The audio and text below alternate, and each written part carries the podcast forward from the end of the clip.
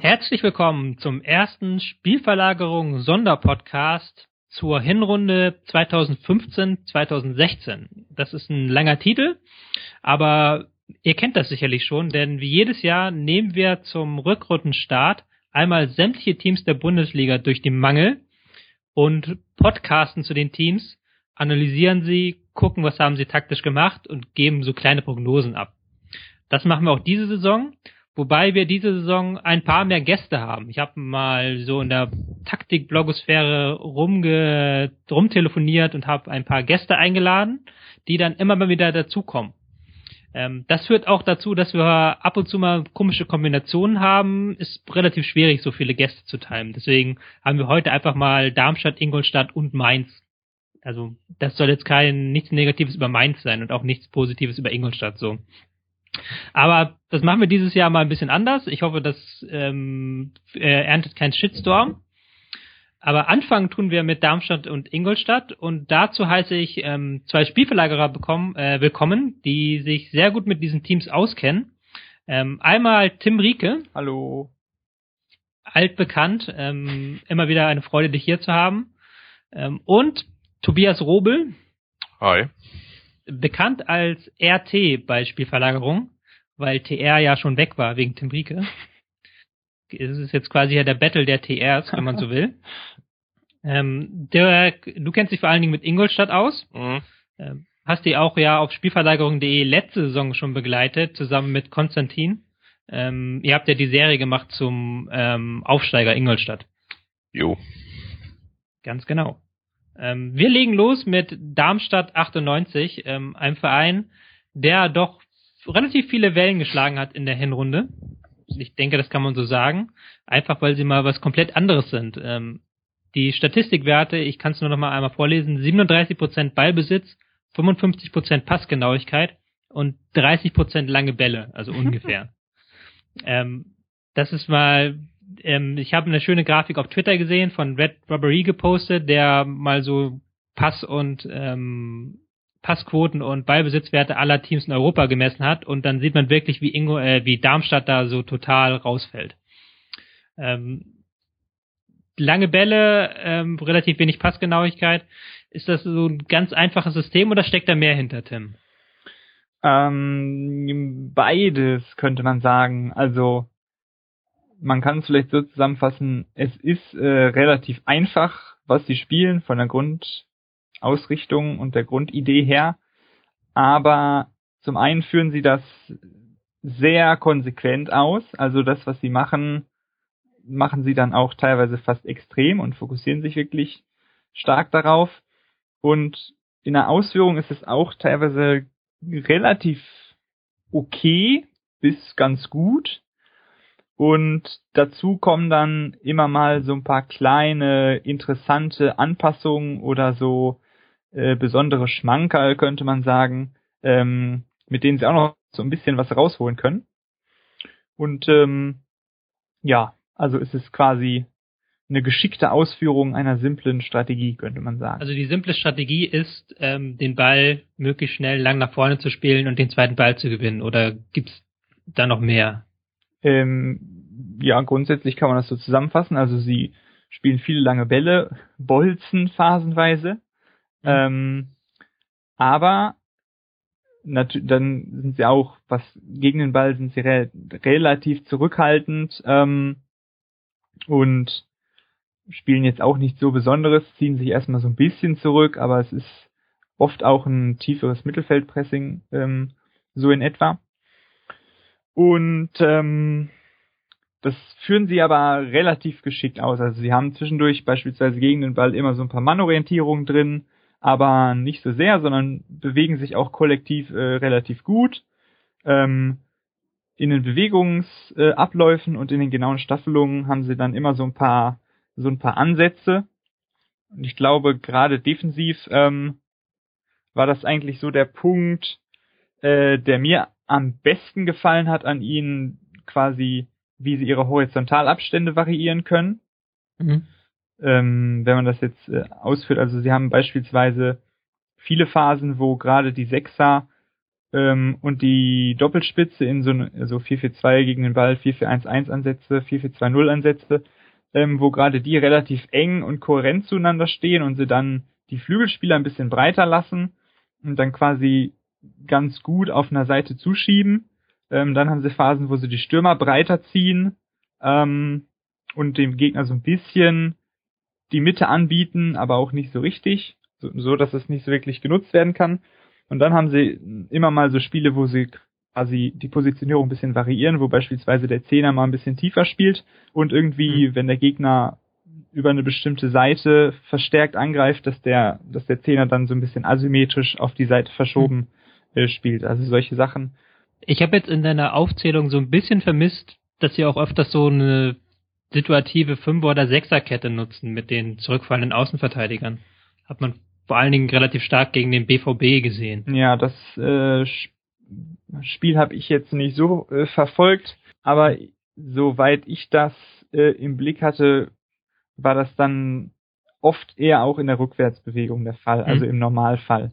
Also kann sein, dass jetzt zum Beispiel gegen Dortmund äh, das ein bisschen anders war, aber sie fangen eigentlich normalerweise, ähm, versuchen sie, sich noch nicht so früh zurückdrängen zu lassen, das heißt, wenn der Gegner die Außenverteidiger äh, auch frühzeitig vorschiebt, gab es, glaube ich, auch mal Spiele, wo sie erstmal die, die Außen ein bisschen weiter vorgezogen gelassen haben. Aber insgesamt stimmt das mhm. schon. Also ähm, im Zweifelsfall füllen sie dann auch äh, gerne mal die letzte Linie auf äh, gegen den Ball, wie sie eben ähm, bei eigenem Ballbesitz mit den langen Bällen durch zum Beispiel einen vorrückenden zweiten Sechser dann auch manchmal ähm, die eigene höchste Offensivlinie überladen wollen. Ähm, Marcel Heller ist ein Spieler, der hat jetzt sehr viel ähm, Lob bekommen in der Hinrunde eigentlich. Es hat sogar so einen kleinen Bass kreiert, kann man fast schon sagen, für einen Darmstadt-Spieler. Ähm, wie siehst du seine Rolle? Ja, das ist, also das ist so ein bisschen, ja, schwierig. Ich muss sagen, ich bin kein wirklicher Fan von ihm. Also er kommt wirklich sehr stark über seine Schnelligkeit. Ähm, man muss sagen, dass er zwischendurch so ein paar ja kreativ oder punktuell äh, interessante technische Momente hat, ähm, wo er dann wirklich äh, so ein paar Ballkontrollen oder Ballmitnahmen ähm, auf so eine überraschende, plötzliche, explosive Art sehr, sehr gut machen kann. Und auch so ein paar Sprintbewegungen sind äh, ganz gut. Hm, insgesamt fand ich ihn aber oft auch relativ äh, simpel. Ja, also hm, ist jetzt nicht so der hm. Spieler, ähm, der mir persönlich besonders zusagen würde. Ich mach mal an dieser Stelle kurz einen Schlenker, ähm, weil es gerade passt. Ähm, Leser unserer Spielverlagerung WM-Vorschau oder auch unseres Champions League-Hefts kennen diese kleinen Kästen, die wir am Anfang ähm, bei jeder Mannschaft haben, wo wir kurz aufklären, wer ist der Trainer, wer ist der Schlüsselspieler, wer ist der Hipster, wer ist der Starspieler. Das würde ich jetzt gerne auch mal in diesem Podcast einführen. Und da du jetzt gerade schon bei Marcel Heller jetzt äh, ihn weder als Schlüsselspieler noch als Hipster, da denke ich mal, bezeichnet hast, wen würdest du dann so als Schlüsselspieler oder als die Schlüsselspieler sehen bei Darmstadt, Tim? Ähm, die Sechser, also Niemeyer, Gondorf, mhm. sind schon relativ äh, wichtig. Gondorf könnte man ähm, dann meinetwegen zum Hipster machen, wenn das hipsterig genug ist.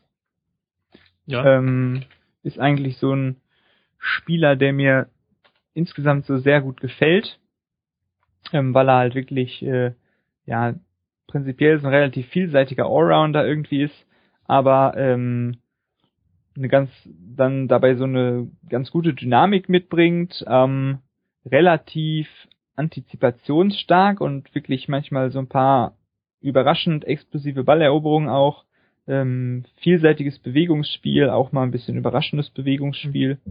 Ähm, also macht eigentlich sehr viel in diesem System und macht das sehr flexibel und anpassungsfähig und ähm, bringt damit oft so eine so eine besondere Note rein und im Verbund mit Niemeyer sind die beiden als, als Doppelsechs auch wirklich sehr wichtig für diese Stabilität. Also ähm, schieben eben oft ein bisschen zum Flügel mit gegen den Ball, ähm, organisieren so ein bisschen die Mittelfeldlinie.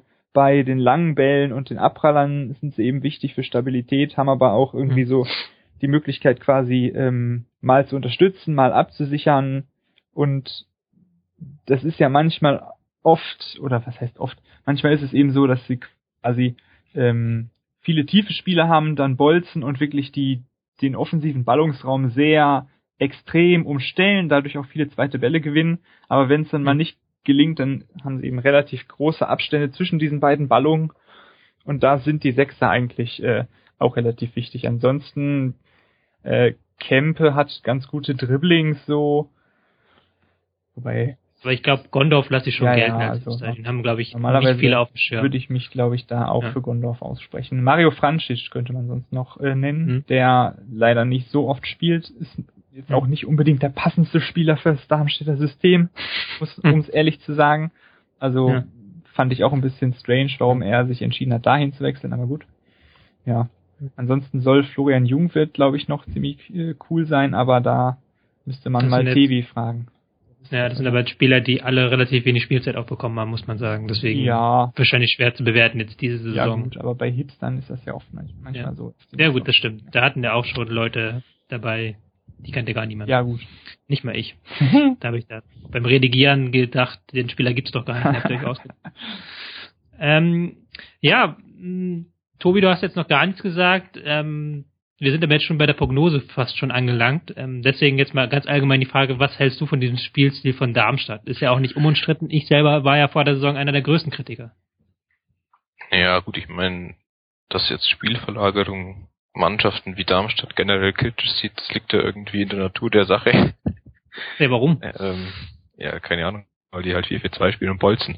Aber so grundsätzlich denke ich, ist es wahrscheinlich ähnlich so wie mit Ingolstadt, dass sich da Mannschaft letztes Jahr in der zweiten Liga so einen Spielstil angeeignet hat, oder jetzt bei Darmstadt ja fast schon, muss man sagen, in der dritten Liga, um die individuelle oder individuell schlechtere Qualität gegen bessere Mannschaften, sagen wir mal, konstant, ähm, also die Qualität konstant nach oben heben zu können, durch eben den Spielstil, der ist halt dann in bestimmten Aspekten limitiert liefert aber halt so ein solides Grundniveau und von dem her denke ich auch, dass das jetzt in der Rückrunde ähm, keine so ganz großen ähm, Veränderungen geben wird, denke ich, vielleicht gewinnen sie halt mal eins mit ein bisschen Glück oder verlieren halt mal ein Spiel weniger mit ein bisschen Glück, äh, mit ein bisschen Pech.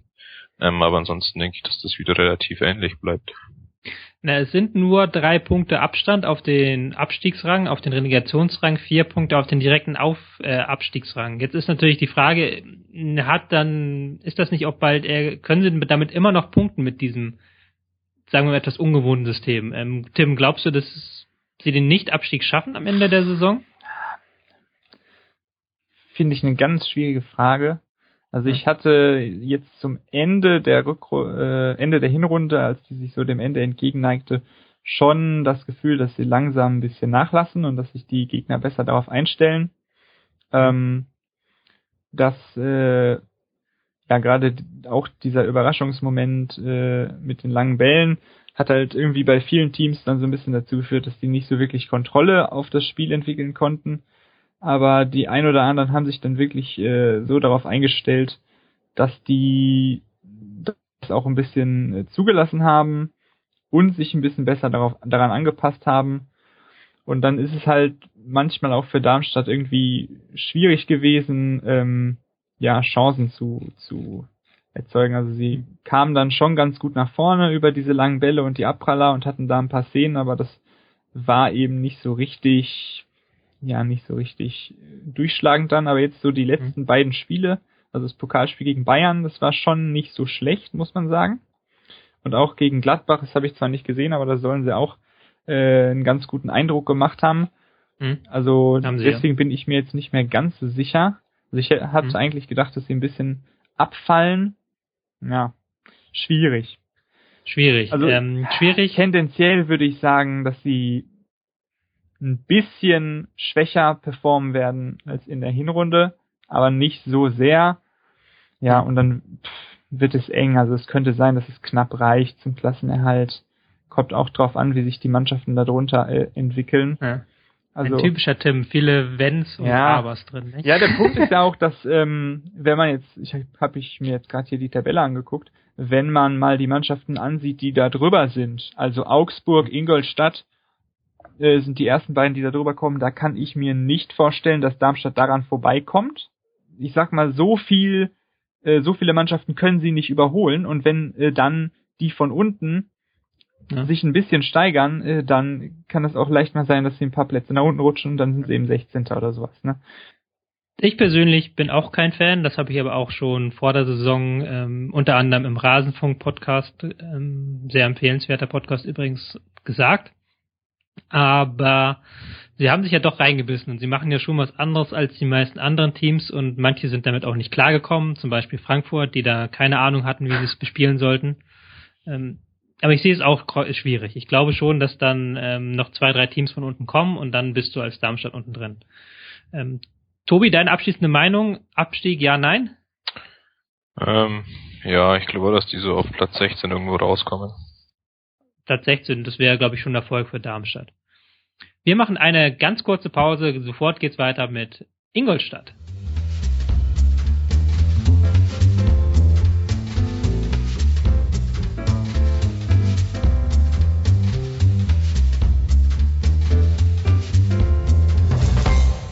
Willkommen zurück zum ersten Spielverlagerung.de Sonderpodcast. Der erste Aufsteiger ist abgehandelt. Wir kommen zum zweiten Aufsteiger und das ist der Aufsteiger aus Ingolstadt, der genauso wie Darmstadt eine überraschend gute Saison spielt. Wobei, ist es wirklich so überraschend?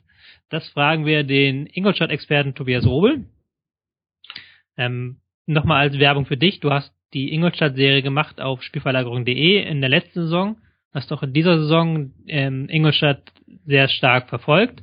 Ähm, wie würdest du das System beschreiben, wenn du es kurz beschreiben müsstest? Also was sind die Besonderheiten, die Ingolstadt ausmachen?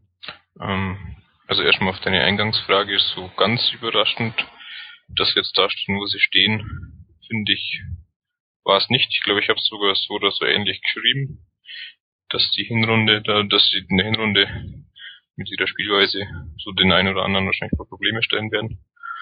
Und wenn man es so in ja, so ein, zwei Sätzen sagen möchte, wie sie Fußball spielen, dann denke ich, fährt man ganz gut, wenn man wenn man es beschreibt, dass sie alles, was sie mit Ball machen, von der Spielphase gegen den Ball denken.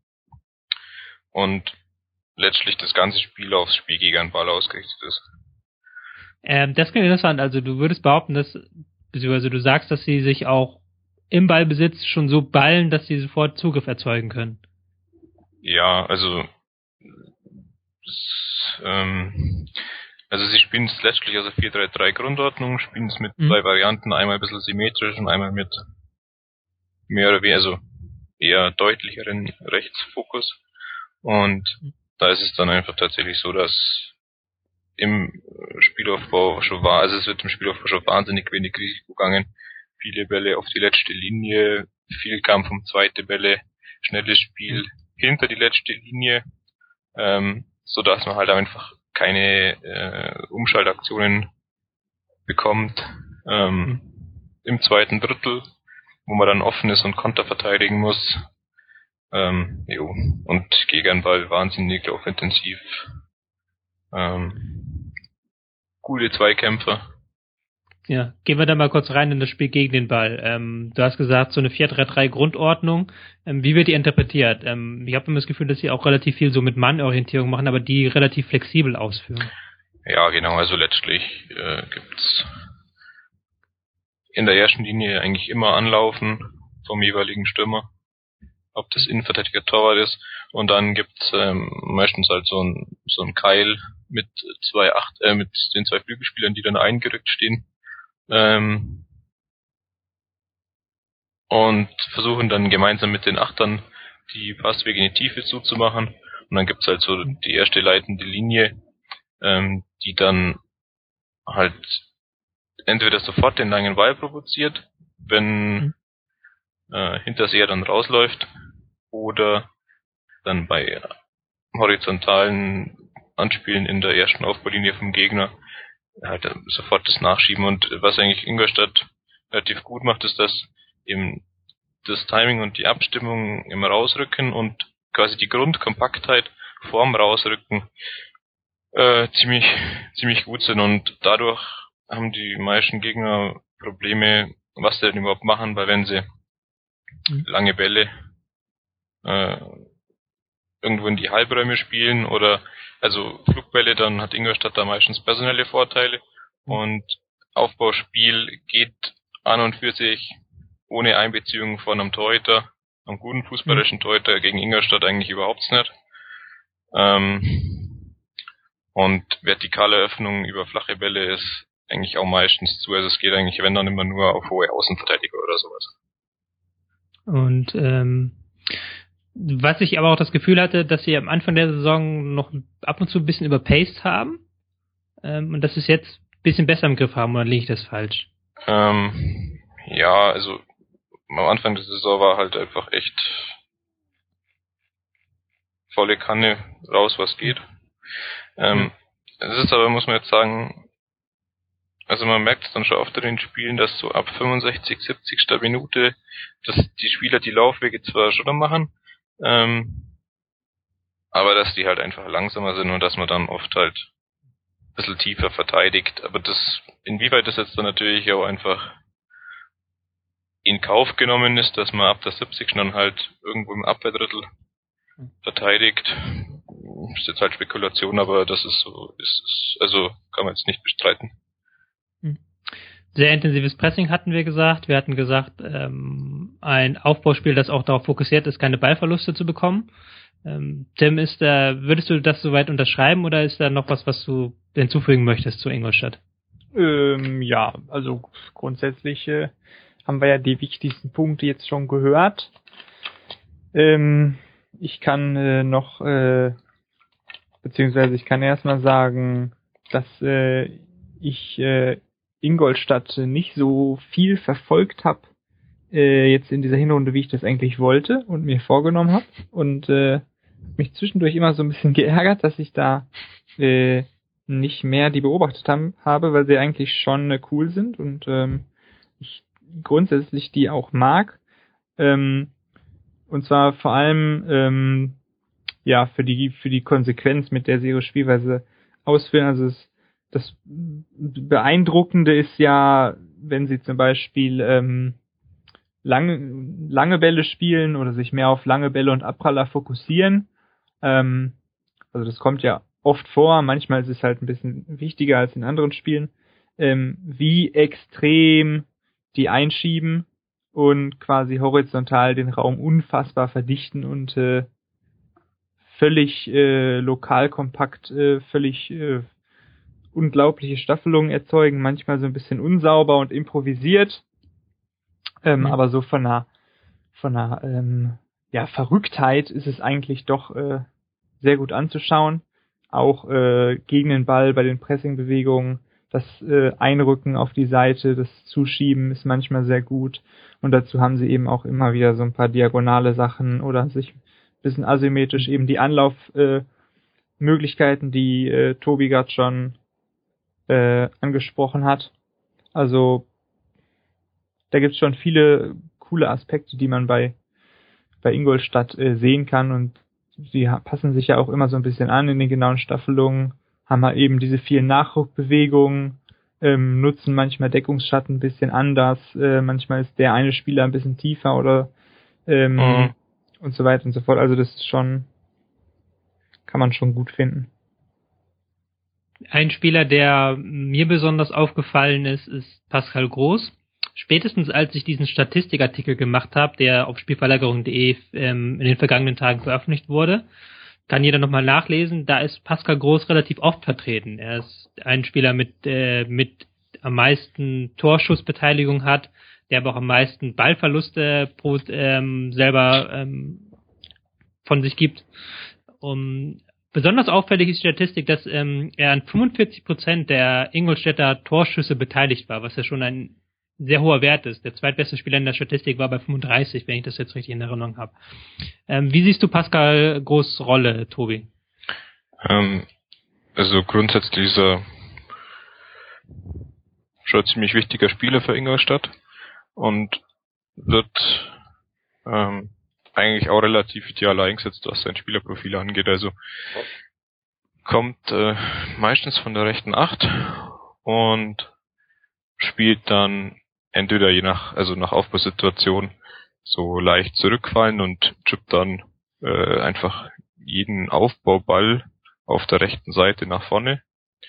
Oder mhm. er ist so, ähm, das was eigentlich seine Qualität irgendwo ausmacht, so Spieler in der Enge, der dann einfach schnelle Aktionen und direkte, direkte Aktionen hat. Und dem her denke ich auch, dass sich ähm, in Kombination mit dem Rechtsfokus, den Ingolstadt ja generell nutzt, ähm, mhm. auch deine Zahlen da so ein bisschen erklären lassen, also die vielen Ballverluste einfach wegen dem bewussten Wegschwenken ja oft von also mhm. wegschenken in Anführungszeichen bei Anspielen in die letzte oder hinter die letzte Linie, die man dann als zweiten Ball aufsammelt, beziehungsweise mhm. dann die vielen Weiterleitungen, die halt einfach auch oft riskant sind.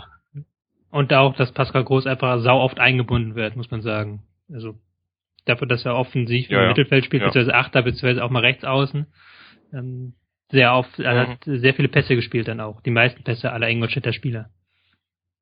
Ähm, das Problem in der Hinrunde, das kann man ganz klar sagen, war das Tore schießen. Ähm, wenn man elf Tore schießt in 17 Spielen, das ist nicht sonderlich viel. Das ist der niedrigste Wert in der Liga. Der zweitniedrigste ist Werder Bremen und Darmstadt und Hoffenheim mit 17. Ähm, jetzt hat man in der Winterpause ähm, einen Spieler von Luzern gekauft, dessen Namen ich mal wieder nicht aussprechen kann. Lescano oder Lezcano oder L-E-Z-C-A-N-O. Ähm, äh, der hat diese Saison bereits äh, neun Tore in zwölf Spielen in der Schweizer Liga erzielt. Ähm, ist so ein relativ klassischer Stürmer. Ähm, ist das hilft, wird das dem Verein weiterhelfen? Kennt den einer von euch überhaupt bereits? Ich nicht. Also ich, ja, ich habe gehofft, nee. dass Tim ihn kennt. Ähm. ja, ist Schweiz. ja. Ich bin Spezialgebiet. Ich hatte ihn schon ein, zwei Mal gesehen, aber ich habe ihn jetzt auch nicht so groß in Erinnerung behalten als, als relativ klassischen Stürmer auch, mit auch sehr viel Einsatzwillen im Pressing. Er ist schon mal wieder Schweiz-Experte. Ja, Schweizer Liga ist ja mein Metier. Ähm, aber ist das, ist das, äh, vom Gedanken her, ist es eigentlich das schlechteste Transfer, oder? Also man hat Probleme vorne, man holt einen neuen Torjäger.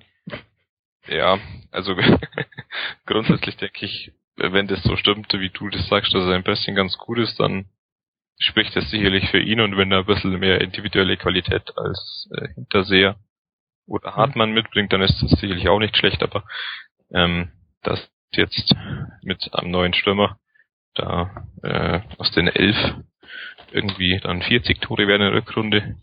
Das liegt halt einfach an der, sagen wir mal, an der Art und Weise, wie die Fußball spielen. Also die grundsätzliche defensive Stabilität mit den, was weiß ich, zehn Gegentoren wenn man Dortmund und Hannover wegrechnet. Die wird halt einfach damit erkauft, dass man mh, mm, offensiv halt einfach nicht durchschlagskräftig ist und der zweite Punkt äh, ist halt, dass man, ich weiß jetzt nicht, wie die Großchancenverwertung ist, aber dass halt äh, allein wegen der körperlichen Fitness oder wegen dem Belastungsgrad einfach die Chancenauswertung teilweise ähm, nicht so wahnsinnig fokussiert oder kon also mhm. ja kon konzentriert wieder in Anführungszeichen erfolgt. Ähm, von dem her. Interessant, was du gerade gesagt hast mit der Chanceverwertung. Hat ähm, Ingolstadt tatsächlich die schlechteste, brauchen 18 Schüsse pro Tor. Mhm. Ähm, das ist von allen Bundesligisten der mit Abstand schlechteste Wert.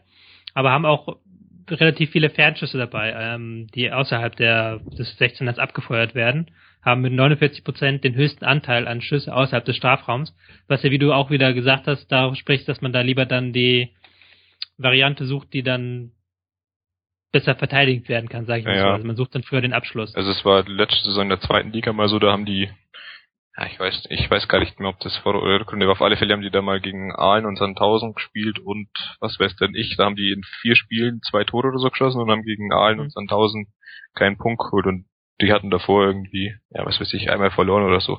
Also, die sind dann tatsächlich wenn man es tief verteidigt oder wenn man so total passiv verteidigt, dann sind die äh, oft vor Probleme gestellt. Also dann fehlt es da an Lösungswegen. Fallen mir gerade so zwei Punkte ein, die man da noch nennen könnte. Zum einen äh, hat auch was mit der Großeinbindung zu tun. Ähm, hatte ich manchmal das Gefühl, dass ähm, in Szenen, wo der dann so ein bisschen abgekippt ist oder ein bisschen nach außen gegangen ist, einfach um dann lange Bälle zu spielen, dass sie da dann in den ähm, Kompaktheiten und den Staffelungen, die ja eigentlich so eine Stärke sind, dass sie da ein bisschen nachlässig geworden sind. Also wenn ähm, mhm. das quasi dann das Mittelfeld, das restliche Mittelfeld ja nicht so nicht so richtig konsequent nachgeschoben ist und die dann irgendwie so ein seltsames vier zwei irgendwo groß und dann vorne die drei Stürmer so ein bisschen isoliert äh, hatten und dann in den Szenen war das glaube ich nicht ganz so gut mit den langen Bällen ähm, da gebe ich dir recht also das kommt dann ja da, daher dass dann äh, Gebels dann so hoch steht und dann ist das quasi nur so äh, den quasi die Kette den Flügel hochgeschoben und dann zu viel Präsenz in letzter Linie und zu wenig Präsenz ja. dann für zweite Bälle. Ja, es ist halt so ein bisschen irgendwie so ein bisschen unverbunden dann, ja. ähm, wenn sie wenn sie die langen Bälle aus dieser Staffelung rausspielen. Ähm, und der zweite Punkt, ähm, quasi das, was sie machen, wenn sie nach vorne gekommen sind, also wenn sie mal eine ruhigere Situation im letzten Drittel hergestellt haben, war es ja oft so, dass sie irgendwie versucht haben zu überladen und auch mit Präsenz zu arbeiten. Ähm, da fand ich sie aber gerade in dem ersten Teil ihres Aufstiegsjahres noch äh, mutiger. Da haben sie zwischendurch so ein paar Kombinationen gemacht, so ein paar Überladungsansätze und haben eigentlich auch die äh, Flügelstürmer ein bisschen aktiver genutzt. Da hatte ich jetzt oft das Gefühl, dass sie in solchen Situationen, dass dann irgendwie die Achter so ein bisschen auf den Flügel rausgegangen sind, so ein bisschen spielmachende Rolle einnehmen sollten und die, die Stürmer zu viel auf Bewegung und ähm, so ein bisschen ja, eingerückt, raumfrei drücken sollten, aber nicht so, nicht mehr so viel mitgespielt haben. Vielleicht haben die auch mal selber irgendwie sich einen Ball abgeholt und ein Dribbling gestartet, aber insgesamt waren diese Überladungsversuche ähm, dann auch noch unsauberer und improvisierter und fahriger als vorher, wurden auch ein bisschen weniger gesucht, ähm, hatten ja ähm, in der zweiten Liga auf der Linksverteidigerposition auch ähm, Danilo noch, ähm, meistens, der so ein paar Diagonaldribblings noch eingestreut hat, die zwischendurch immer so mal was aufgelockert haben.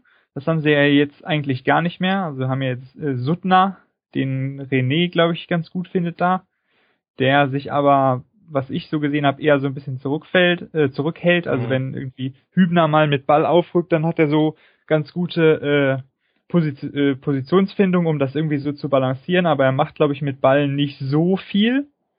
Und ähm, da fand ich zum Beispiel Danilo auch immer so ein ganz belebendes Element. Ich weiß, weißt du, warum der so wenig gespielt hat? Also zwischendurch dachte ich ja, äh, die hätten den abgegeben, bis der ich dann dachte, irgendwie am 16. Spieltag einmal oder so gespielt hat und äh, Danilo war verletzt lange ja. Zeit. Ach, okay, nee, ich habe mich und der ist jetzt erst wieder fit geworden gewundert und ja. äh, wollte das immer nachgucken und hab's dann immer vergessen so. Äh, Danilo muss man vielleicht noch dazu sagen, der Vertrag läuft aus. Mhm soll wohl noch verkauft werden im Winter. Hm. Das ist tatsächlich Ach, ein bisschen schade. Also Suttner ist jetzt äh, auch nicht äh, schlecht oder so, aber. Hm. Was machen wir mal aus Ingolstadt? Es sind fünf Punkte Vorsprung auf den direkten Abstiegsplatz, vier Punkte auf den Relegationsplatz. Ähm, kann man das halten oder wird da jetzt der große Einbruch kommen? Äh, Tobi, du hast ja schon ein bisschen in die Richtung gesagt, dass du glaubst, es wird schwierig. Ja, also ich denke jetzt mal, das wird sich es war jetzt halt in der Hinrunde auch so, dass sie die ersten Spiele gegen, sagen wir mal, passendere Gegner gespielt haben als dann am Ende. Oder ja, mit Bayern und Leverkusen halt dann individuell starken Mannschaften. Ähm, sie waren jetzt vom, von den Abläufen von der Sauberkeit im Pressing die letzten Spieltage vor der Winterpause aber eigentlich ziemlich gut. Von dem her denke ich, dass wenn das auf dem Level bleibt, dass sie jetzt die Woche nach der Winterpause gegen Augsburg, Wolfsburg, Bremen, Hamburg ähm, schon ein paar Punkte holen können. Und dann wird sich, denke ich, entscheiden, ob man dann gegen die Gegner, wo man eigentlich dann punkten muss, am Ende Darmstadt, Hannover, Gladbach, Hoffen, also Hoffenheim, ob man dann da wirklich Mittel findet oder ob es dann da so ist, dass vielleicht schon mal die ein oder andere gute Anpassung, Anpassung war, die dann immer wieder kommt und die Ingolstadt dann dauerhaft Probleme macht. Also Abstieg ja, nein? Du hast jetzt ein bisschen drumherum geredet. Äh, ich denke nicht, dass sie absteigen. Also ich denke, dass sie tatsächlich da so irgendwo vielleicht so auf 11, 12, 13 sich einpendeln. Sam, was glaubst du? Mm, Ja, sehe ich auch so. Also äh, ich äh, fasse mich entgegen meiner sonstigen Prognosen mal kurz und sage, äh, dass sie in der Liga bleiben. Also schlechtestenfalls würde ich sie auf Platz 15 sehen. Ich glaube es auch, beziehungsweise ich hoffe es, weil ich mag ihren Stil auch Mhm. so halbwegs. Ähm, das ist ein Underdog-Fußball nicht ganz so limitiert wie der von Darmstadt. Ich finde auch das Pressing ganz gut. Hast habt ihr eigentlich sehr gut rausgearbeitet. Noch eine kurze Pause und dann geht's weiter mit dem ähm, FSV Mainz 05. Bis gleich.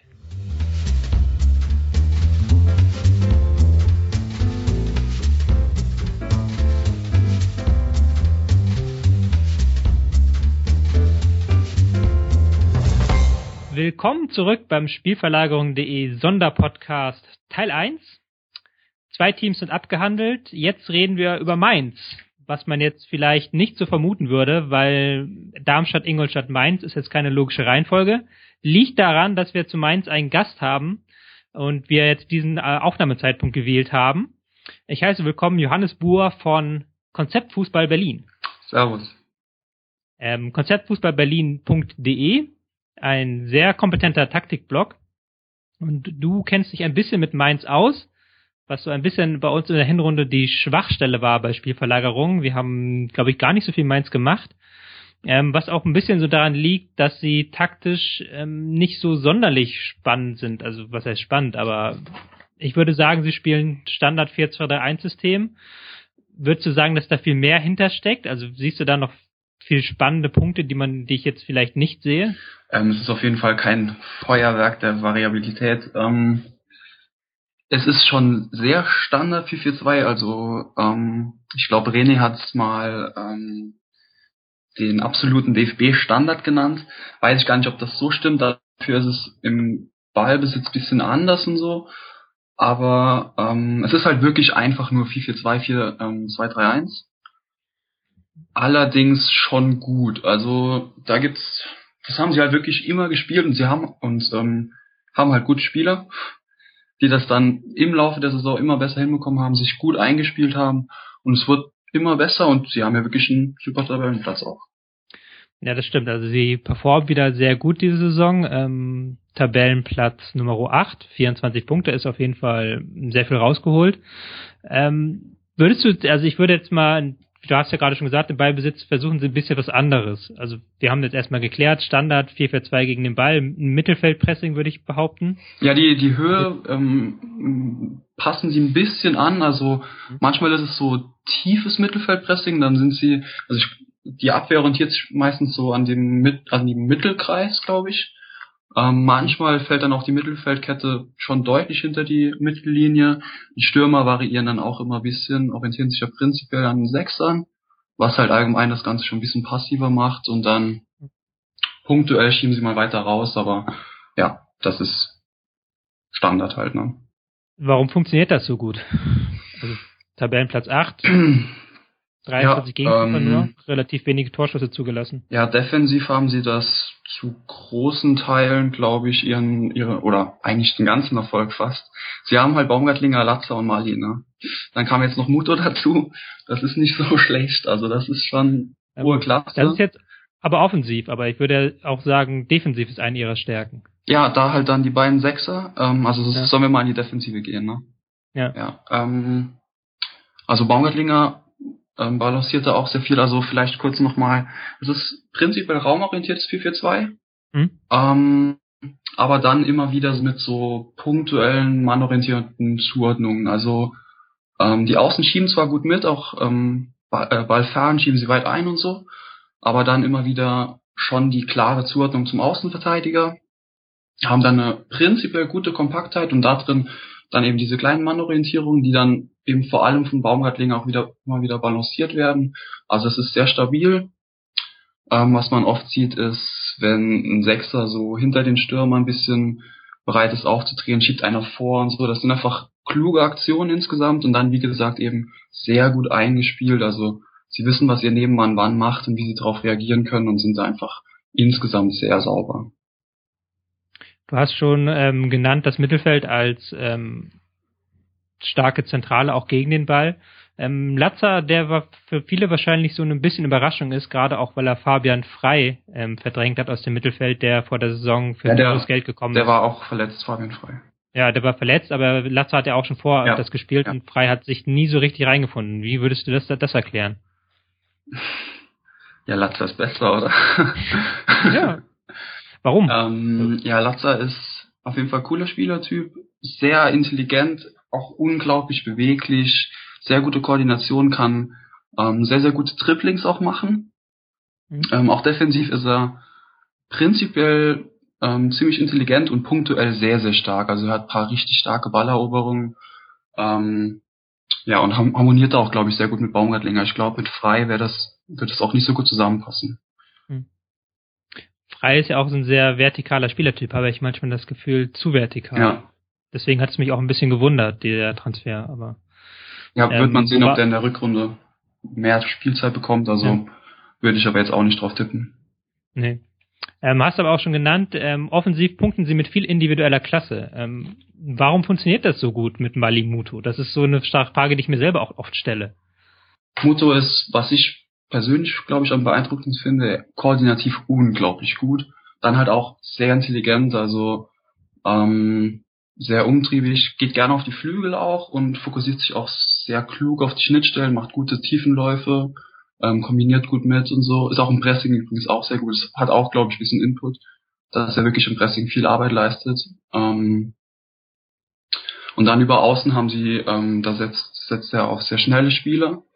Ähm, Clemens, De Blasis, ähm, Jairo Saperio haben sie noch, die so mhm. eigentlich relativ durchgewechselt werden. Da gibt es sich kein richtiges Muster, glaube ich. Manchmal spielt Moritz noch außen, das ist aber, war glaube ich dann eher mal die Notlösung, weil er eben nicht so schnell ist. Also das, da ist Geschwindigkeit vor allem eben, also sie kommen ja prinzipiell sehr über, über das Kontermoment und dann eben auch mhm. über Geschwindigkeit. Und dann gehen sie oft ähm, die Außenstürmer so diagonal in die Mitte trippeln und dann passiert was. Da hat dann auch Mali eine sehr ähm, wichtige Funktion im Kontermoment, der halt auch, also bundesligaweit schon hohe Klasse hat. Also dass da Mainz immer noch dabei ist, ist schon beeindruckend. Acht Tore geschossen, äh, Muto mit sieben Toren. Das ist schon eine Hausmarke jetzt auch. Natürlich merkt man sofort wieder, dass die Spieler umworben sind. An äh, Mali ist unter anderem der BVB dran, die man hört. Aber jetzt im Winter wird da wahrscheinlich nichts mehr gemacht. Ähm, glaubst du, dass, also das ist auch natürlich eine Frage. Meinst du, dass dieser Achterrang wirklich der Leistung entspricht? Manchmal hatte ich schon das Gefühl, dass da ein paar Spieler dabei waren, wo der Spielverlauf zu ihren Gunsten gekippt ist, sage ich mal so. Ja, ähm, sehr schwer zu bewerten, finde ich. Vor allem das mit dem Spielverlauf stimmt sehr genau, ja. Also, dass sie irgendwie Glück, aber ich glaube, sie overperformen nicht so sehr. Also, sie sind schon mhm. ähm, von den Ergebnissen her, glaube ich, am Limit, so, oder nah an ihrem Limit zumindestens Mit dieser Art, wie sie spielen, natürlich. Ähm, aber das geht schon relativ klar so, glaube ich. Ähm, also relativ verdient. ich äh, versuche mal die anderen beiden Jungs reinzuholen. Ja. Ähm, Tim, denkst du, was denkst du über Mainz, beziehungsweise denkst du auch, würdest du damit einstimmen, dass sie nicht so stark überperformen oder doch, dass sie noch ein bisschen weiter runtergehen werden? Mhm. Ja, also äh, insgesamt prinzipiell äh, kann ich da Johannes nur zustimmen im Grunde genommen ist es ja jetzt auch so eine, eine Mittelfeldplatzierung. Ähm, ist natürlich relativ geringer Abstand zu den Plätzen nach vorne, aber jetzt auch irgendwie so zu Platz 11 oder 12 oder so ist, sind glaube ich auch nicht viele Punkte. Also im Großen und Ganzen passt das schon, wo sie stehen. Ja, ja, ja genau. Kurz auszuführen, nur nur mal kurz. Ähm, nach vorne sind es drei Punkte nach Europa, ähm, nach hinten bis Platz 11, 12 sind es auch vier bis ja. fünf Punkte. Also ja, aber nach, nach vorne geht glaube ich nichts mehr, oder? Nein, nein, nein, normalerweise mhm. nicht. Also es ist zwar ein rechnerisch dann halt geringer Abstand, aber genau, ja. in, in der Art, wie sie spielen, gibt es eigentlich jetzt nicht ähm, noch große Steigerungserwartungen, ähm, zumal ja auch gerade so kleinere äh, Besonderheiten, die eben, eben in dieses Standardkonzept noch dazukommen, die haben sie ja jetzt auch schon ausgenutzt. Also zum Beispiel ähm, was offensiv noch manchmal der Fall ist, dass ballferne Ballungen genutzt werden, ähm, eben die angesprochene Sauberkeit in den, Bewe in den Bewegungen offensiv von Mali und so weiter, ähm, paar kleinere Pressing-Mechanismen, die irgendwie so mal von Spiel zu Spiel angepasst werden oder so. Das sind dann eben so, ja, so punktuelle Sachen, die über das Standardmaß quasi so hinausgehen und wo man dann nicht das ganze System für umstellen muss, sondern wo man eben eine kleine Anpassung vornimmt und das nutzen sie jetzt eigentlich auch schon. Also das wäre was, wenn das wirklich, ähm, wenn sie noch nicht diesen Schritt gemacht hätten, dann könnte man sagen, okay, äh, ja. so eine Weiterentwicklung ist noch relativ wahrscheinlich, aber das, das schöpfen sie eigentlich mittlerweile auch schon aus. Also wenn da jetzt äh, keine große, ja, taktische Umstellung des ganzen Systems ist, werden sie wahrscheinlich jetzt nicht nochmal einen größeren Sprung machen können. Aber sie sollten sich ungefähr da halten. Vielleicht geht's ein, zwei Plätze zurück. Klar, kann immer sein. Ist halt jetzt auch wieder ein ziemlich enges Mittelfeld so in der Liga. Ne? Ähm, du hast auch die Vorbereitung verfolgt, Johannes. Wir waren ja gerade beim Thema Variabilität. Gab es da irgendwas Neues, was Sie einstudiert haben? Ähm, ja, also in den zwei Spielen, die von denen ich Videomaterial gefunden habe, haben sie ein 4-5-1 ausprobiert. Was mhm. eben insoweit interessant ist, dass sie ja in der Hinrunde wirklich ganz konsequent eigentlich auf das 4-4-2 gingen. Auch ähm, Ingame-Coaching gab es ganz selten mal was, manchmal, aber wirklich Ausnahmen. Und jetzt eben das 4-5-1 ähm, hat allerdings in den Tests nicht so gut geklappt. Ähm, ich war nicht so begeistert. Ähm, also im Ballbesitz wurde es sogar fast ein bisschen schlechter. Da die Achterrollen haben nicht so gut gepasst, die waren zu starr, also keine Anschlussbewegungen so zu breit. Achterrollen gespielt gehabt? Wer hatte die Achterrollen gespielt? Ähm, in, in einem Test, also Baumgartlinger war 6 und links war Latzer und Mali ging auf die 8. Ah, okay. Dressing ging dann manchmal Mali nach vorne, also so Ansätze von 4-4-2, aber und es war halt leider kaum so eine 8er-10er Asymmetrie, sondern ähm, wirklich relativ symmetrisch und dann haben sie sich ein bisschen festgefahren. Und eben dann vor allem, wenn sie über eine Seite kamen, hatte eben dann Mali im Zehnerraum gefehlt. Dann haben ein bisschen die Verbindungen nicht so gepasst. Würdest du, glaubst du, dass das weitergeführt wird oder dass man doch jetzt, wenn es hart auf hart kommt, zum 4-2-3-1, 4-4-2 zurückkehrt? Also ich könnte mir vorstellen, dass das ähm, eher so eine zweite Wahl ist. Also dass man so ein bisschen wie bei Jüllmann macht, dass man also mich, also ja, zwei Standardformationen hat und diese dann halt bisschen wechselt. Also dass man das jetzt zwar konsequent einübt, aber dann doch eben jetzt in den letzten Testspielen wieder zum 4-4-2 geht und das dann wieder in der Runde spielt und das 4-5-1 nur als Alternativsystem hat. Also ich würde es zumindest so vorschlagen. Ich glaube, das 4-4-2 passt tatsächlich besser. Wir haben ja die Kategorien eingeführt mit dem Schlüsselspieler und dem Hipstar. Und gut, Schlüsselspieler gibt es natürlich mehrere mit Mali vorne drin, aber auch mit Baumgartlinger im Mittelfeld. Die haben wir jetzt schon aufgezählt. Gibt es noch einen Spieler, ähm, den du nochmal auf jeden Fall gerne feiern würdest, der vielleicht nicht so in der Öffentlichkeit steht? Also wie gesagt, muss man jetzt erstmal noch Malazza, Baumgartlinger, Mali und Muto nennen. Aber dann, ja. wenn man das als normal sieht, auch wenn da eben auch schon Hipster dabei sind, würde ich dann vielleicht Jara nennen. Okay. Der auch wenig gespielt hat, auch eben dann wegen seinen Undisziplin, äh, bei der bei der Copa America gab es da ein bisschen Probleme, auch Wechselgerüchte dann. Aber er ist schon wirklich interessanter Spielertyp, auch auf Linksverteidiger ganz interessant, kann coole diagonale Sachen machen und ist ganz witzig, ja. Hat auch ähm, in der Vorbereitung jetzt ein bisschen Spielzeit bekommen und auch da überzeugt, wie ich das gelesen habe in der Mainzer Lokalpresse. Ja. Ähm, ja, gut. Also ich glaube, die Prognose haben wir auch schon so halbwegs abgehakt mit, ähm, ich glaube, die halten sich. Würde da jemand widersprechen? Tobias, würdest du widersprechen? Nö, also ich würde das, denke ich, so unterschreiben wie, also ich habe nicht viel gesehen in der Saison von Mainz, aber ich würde das, denke ich, unterschreiben, wie Tim das jetzt gesagt hat. Das ist, oder Johannes dann auch, dass es eigentlich relativ solide ist, was gemacht wird und dann in den Aktionen auch gut.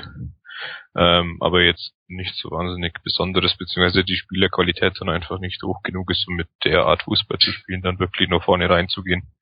Mhm. Ja. Ich persönlich würde sagen, dass ähm, Köln noch an ihn vorbeizieht, aber das ist dann ein Thema für einen der nächsten Podcasts. Erstmal bedanke ich mich bei euch dreien für eure Einschätzung in diesem Podcast. Ähm, hat mich sehr gefreut. Vor allen Dingen nochmal nach diesem Part ein dickes Lob an Johannes und ein dickes Dankeschön. Das hat, glaube ich, echt weitergeholfen. Ähm, diese tiefere Beschäftigung mit Mainz auch, die wir sonst noch gar nicht so hatten. Sehr Ein gerne. Ülülü dafür. konzeptfußballberlin.de kann man noch mal Werbung für machen. Wir werden auch noch ein, zwei weitere Autoren zu Besuch haben in den kommenden Podcasts. Erstmal ähm, heißt es für heute Tschüss. Morgen geht's weiter. Ähm, bis dahin, auf Wiederhören.